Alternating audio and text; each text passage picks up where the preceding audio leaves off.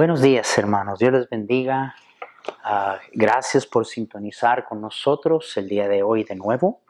Y bueno, comenzamos hace un par de semanas una serie de eh, eh, este, ideas y devocionales para ayudarnos al regresar ah, cuando nos volvamos a congregar en la iglesia. Y ojalá que usted esté tanto en anticipación de ese tiempo como yo lo estoy. Va a ser una tremenda bendición ver a todos los hermanos de nuevo. Vimos la primera semana que crítico a nosotros regresar a la iglesia es ver la relación entre el miembro y el pastor. Y luego el lunes comenzamos ahora a ver la relación entre miembros con otros miembros de la iglesia. Comenzamos el ah, día de ayer hablando sobre cómo regocijarnos en nuestra iglesia. No debería de haber una reunión más llena de gozo y más llena de muchísima bendición que cuando los hermanos se juntan, cuando los hermanos se reúnen. Dijimos el día de ayer que la palabra de Dios dice que en su presencia hay plenitud de gozo y Jesús dijo que donde hay dos o tres reunidos en su nombre, Él está presente. Y en la presencia de Dios hay plenitud de gozo. Recuerden que ah, el libro de Filipenses tiene como su tema el gozo de una vida cristocéntrica. Y Pablo está escribiendo esta carta, la está escribiendo de la cárcel. Y nos está hablando de gratitud y nos está hablando, nos está hablando de gozo. Le escribe a los hermanos de Filipo y les dice, hermanos, cuando yo me recuerdo de ustedes, mi corazón se llena de gratitud y se llena de gozo. Pablo se gozaba en la iglesia de los hermanos de Filipo. ¿Por qué se gozaba? Bueno, vimos el día de ayer que se gozaba porque oraba por los hermanos. Una vida de oración es una vida victoriosa. Una vida en victoria es una vida en gozo. Y Pablo se gozaba de los hermanos porque los tenía en su corazón. Y la prueba de que los tenía en su corazón es que oraba por ellos. Recuerden lo que dijimos.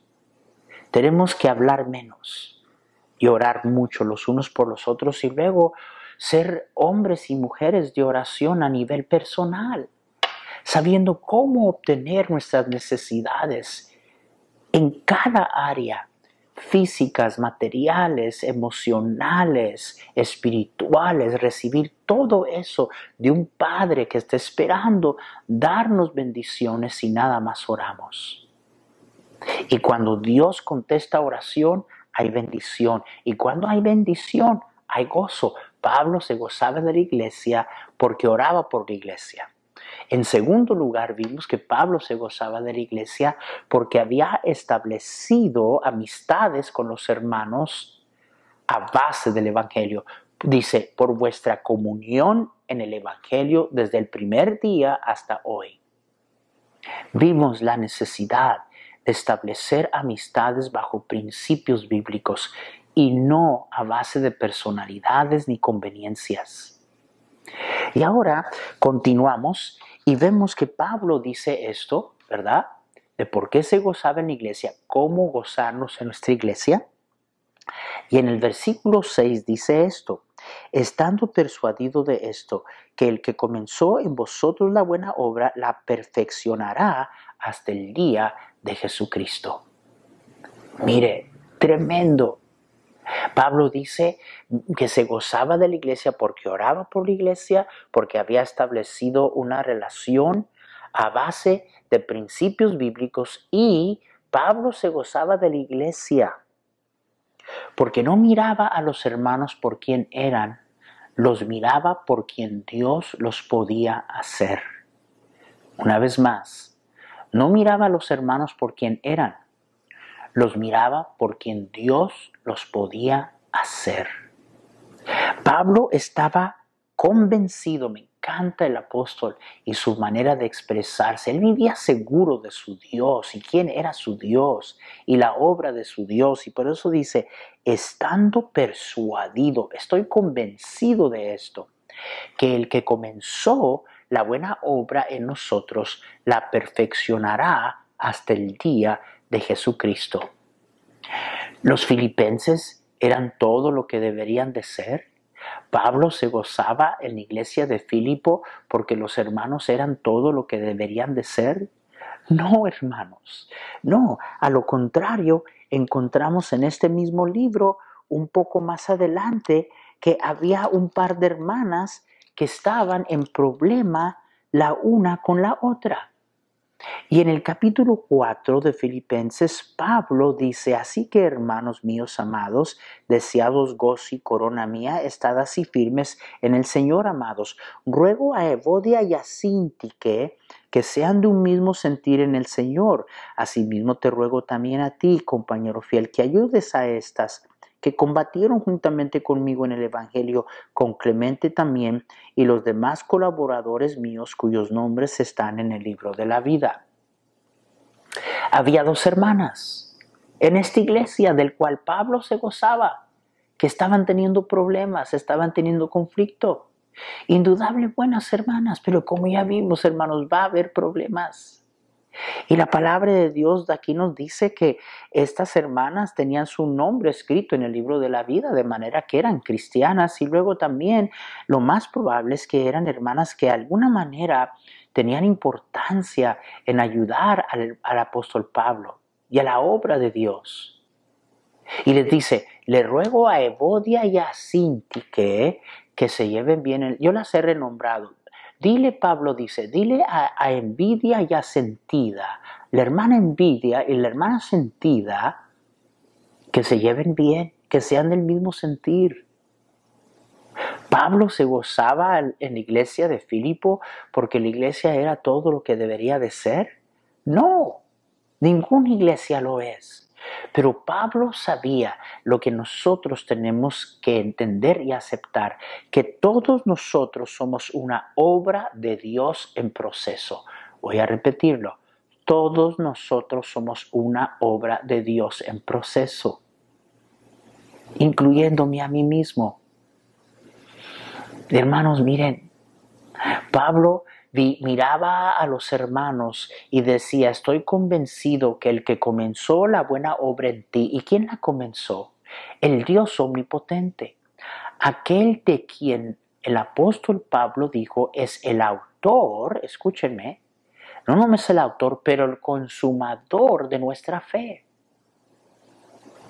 Dios está obrando en usted todavía, igual que Dios está obrando en su hermano.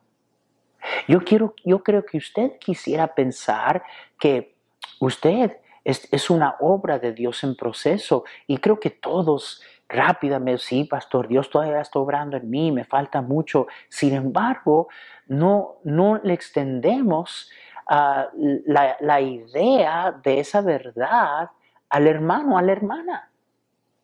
Dios está todavía trabajando en muchos de nosotros. Dios está trabajando todavía en mí, está trabajando todavía en usted. ¿Sabe? Me doy cuenta que hay mucha gente que cree que ya llegó.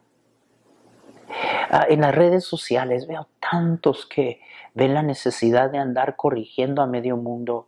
¿Sabe? Yo no, yo, yo no me muevo en, esas, en, en esos asuntos. ¿Sabe por qué? Porque yo estoy tan consciente que Dios todavía está trabajando en mí. Y veo a algunos hermanitos, a veces expresándose así como que son la cuarta parte de la Trinidad, que con mucha autoridad creen que Dios los llamó a andar corrigiendo a medio mundo. Yo soy pastor de mi iglesia. Y si yo tengo que ayudarle a un hermano, llamarle la atención a un hermano, ese es mi lugar como pastor. Pero nunca, nunca pensando ah, que eh, ese hermano es un caso perdido. Hermanos, por eso es que yo no me doy con nadie. Hermanos, si Dios a veces, y no soy diferente de usted, hermanos, a veces yo soy igual que usted. Yo veo a la gente a veces, veo a algunos hermanos y algunas hermanas y digo, ay Señor, ay Señor. Señor, yo sé que creaste los cielos y la tierra en seis días y partiste el mar rojo y resucitaste a Lázaro. Ay Señor, pero esta hermanita, ay este hermanito, quién sabe Señor, yo creo que este no. Y hermanos, qué equivocado que estoy. ¿Cómo nos equivocamos? Cuando menos uno piensa, viene la gracia de Dios y su mano toca ese corazón, lo cambia, lo transforma y lo vuelve un instrumento útil para su obra, para su honra y su gloria. Y como que Dios me calla la boca y me muestra que no hay nada imposible para Él. Todos somos una obra de Dios en proceso. Y Pablo se gozaba de los hermanos porque oraba por los hermanos, porque había establecido una relación correcta con los hermanos a base de principios bíblicos y porque no los miraba por quien eran, los miraba por quien Dios los podía hacer. Cuando nuestra segunda hija Jennifer era una niña pequeña, ella ahora es mi secretaria y está casada con uh, Dan Gross, y Danny es el pastor de habla inglés en nuestra iglesia. Uh, pero cuando ella estaba pequeña, su mamá le compró una camisetita y la camisetita decía, tenme paciencia, Jesús no ha terminado conmigo. Qué gran verdad. Jesús no ha terminado conmigo. Y Jesús no ha terminado con usted tampoco. Y Jesús no ha terminado con su hermana tampoco, ni con su hermano tampoco. De manera que podemos gozarnos, como Pablo, no viendo a los hermanos por quien ellos son, sino por la obra de Dios en sus vidas y lo que Dios todavía está por obrar. Yo me maravillo del gran poder de nuestro Dios. Hermanos, la mayoría de la gente que me conoce ahora, ellos no saben quién yo era. Ellos no saben cómo yo vivía. Ellos no saben las cosas que yo hacía. Y yo, hermanos, déjenme decirles que la persona más asombrada de todo lo que ha sucedido en mi vida soy yo soy yo. Y no puedo yo decir, bueno, yo decidí cambiar. Bueno, este, es que yo me determiné. No, es que tuve fuerza de voluntad. Nada, hermanos. Nada. Yo era drogadicto, yo era alcohólico, no había un día que yo estaba sobrio los últimos dos días antes de conocer a Jesús, los últimos dos años, perdón, antes de conocer a Jesucristo. Y el poder de la mano de Dios me alcanzó y cambió mi vida. Todavía está trabajando. Para la honra y la gloria de Dios, todavía está trabajando en la vida de usted. Él quiere glorificarse. Él quiere mostrar su poder en aquellas personas que usted cree son casos imposibles y no lo son. Yo estoy convencido de eso. Porque hermano, hermana, déjeme decirle que si Dios me pudo cambiar a mí, Dios puede cambiar a quien sea. Él es el autor y el consumador de nuestra fe, de manera que usted puede regresar a su iglesia y gozarse de su iglesia. Viendo a los hermanos en una manera diferente, como usted quisiera que todos lo vean a usted que le tengan paciencia a usted, porque Dios todavía está obrando. Pablo se gozaba de la iglesia porque oraba por la iglesia, porque había establecido relación con ellos a base del Evangelio y porque no los miraba por quien eran, sino por podía hacer. Su iglesia con una mentalidad distinta.